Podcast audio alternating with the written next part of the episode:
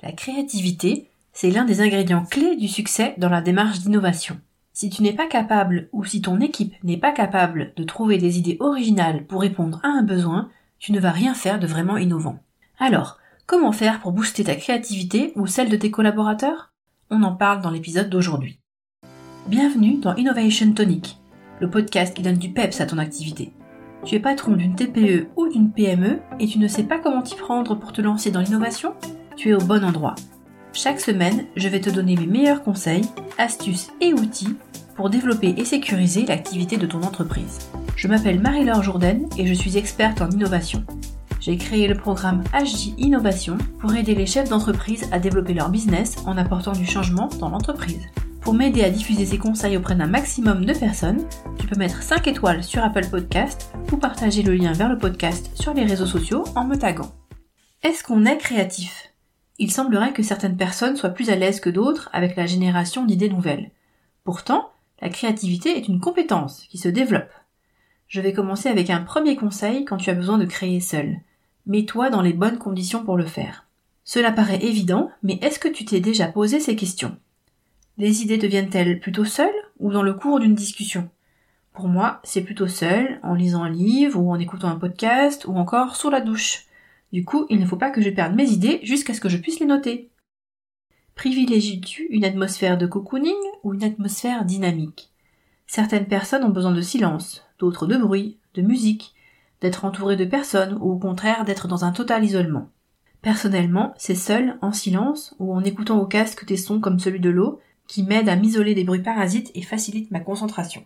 Est-ce que tu as besoin de pression pour donner le meilleur de toi-même ou au contraire de temps? As-tu besoin de faire le vide autour de toi ou bien d'être entouré d'objets, de fleurs, de photos inspirantes? Pour moi, c'est des piles avec quelques livres, quelques dossiers et des feuilles blanches, pas le vide complet. Mais j'aime créer sur la grande table de ma salle à manger pour tout étaler autour de moi, pas sur mon bureau. Ressens-tu le besoin de respecter un certain protocole? Par exemple, ranger ton bureau avant de t'y mettre, te faire couler une tasse de thé ou de café. Une fois que tu as compris comment tu fonctionnes, tu peux te mettre dans les conditions qui te conviennent à toi. Si tu as des collaborateurs qui ont besoin de faire preuve de créativité, c'est intéressant de comprendre comment ils fonctionnent pour leur proposer un environnement qui leur convient et qui leur permettra d'être les plus efficaces possibles dans la génération d'idées. Deuxième conseil, c'est lié au principe de l'autosabotage. Qu'est-ce que ça veut dire? L'être humain a tendance à s'aborder ses propres idées. Je n'ose pas parler de cette idée en groupe, ou on élimine cette idée, elle est trop folle, pas réalisable, pas adaptée à nous. Bref, nous sommes pleins de peurs, de croyances, de raisons pour lesquelles on devrait éliminer certaines idées. Ce qui pourrait prendre une place normale dans le processus de sélection des idées se produit très souvent déjà au stade de la génération. Or, c'est trop tôt. À ce stade, c'est nos limites. On note tout ce qui vient. C'est ce qu'on appelle le processus de divergence. Le tri viendra après, dans la seconde étape, qui est la phase convergente. C'est à ce moment-là qu'on recentre vers le problème à résoudre, ou le sujet de réflexion et qu'on peut faire le tri. Alors comment faire? Déjà, en avoir conscience et en avertir l'équipe qui va faire une séance de créativité, c'est une bonne base. Ensuite, il faut bien séparer les deux phases dans le temps, en étant clair sur l'objectif de chacune d'elles. Enfin, tu peux utiliser des techniques de créativité, seul ou en groupe, qui prévoit bien la séparation entre ces phases de divergence et de convergence. Ces techniques nous obligent à sortir du cadre et à réduire notre tendance à l'autosabotage. Tu as par exemple le scénario catastrophe, la méthode des 7 pourquoi ou la méthode Scamper. Troisième et dernier conseil, la créativité, je te l'ai dit tout à l'heure, c'est une compétence qui se travaille. Plus tu pratiques, plus tu la développes. Par contre, créer à partir de rien, c'est difficile pour n'importe qui. Nous avons besoin d'inspiration pour générer des idées nouvelles vraiment originales. Cette inspiration, ce n'est pas juste avant une séance de créativité qu'il faut la travailler.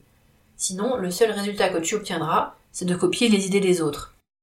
Tu as besoin de t'inspirer en permanence, en discutant avec tes pairs, mais aussi avec des personnes différentes de toi, en lisant le journal, des livres, en regardant des émissions, en écoutant la radio, des podcasts, en allant à un salon, en faisant des recherches sur Internet. Les sources d'inspiration sont nombreuses. Va vers celles qui te plaisent le plus ou qui sont compatibles avec ton mode de vie. Et tu verras qu'en faisant cela, tu auras de plus en plus d'idées, un peu à tout moment d'ailleurs. Allez, je te résume ces trois conseils. Interroge-toi sur tes conditions idéales pour créer et installe-toi dans ces conditions lorsque tu as besoin de générer des idées. Deuxièmement, évite l'autosabotage ou l'autocensure en séparant bien la phase de génération d'idées de la phase de tri. Troisièmement, inspire-toi en permanence. C'est la fin de l'épisode d'aujourd'hui. J'espère t'avoir donné des astuces utiles dans ton activité. Comme d'habitude, teste, expérimente pour savoir si cela te convient.